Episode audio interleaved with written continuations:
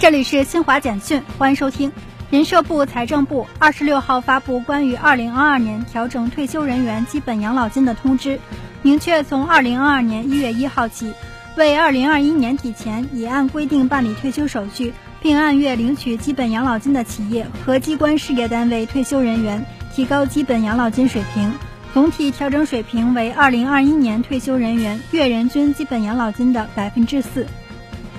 生态环境部二十六号发布的《二零二一年中国海洋生态环境状况公报》显示，二零二一年我国海洋生态环境状况稳中趋好，包括海水水质整体持续改善，主要用海区域环境质量总体良好等，但近岸局部海域生态环境质量有待改善。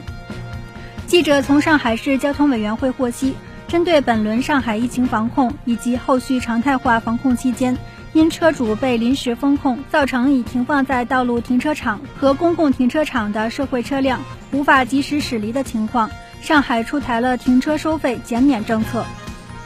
美国波音公司的载人飞船星际客机二十五号从国际空间站返回地球，降落在美国西部沙漠地区，完成了一次颇为关键的不载人试飞任务。以上由新华社记者为您报道。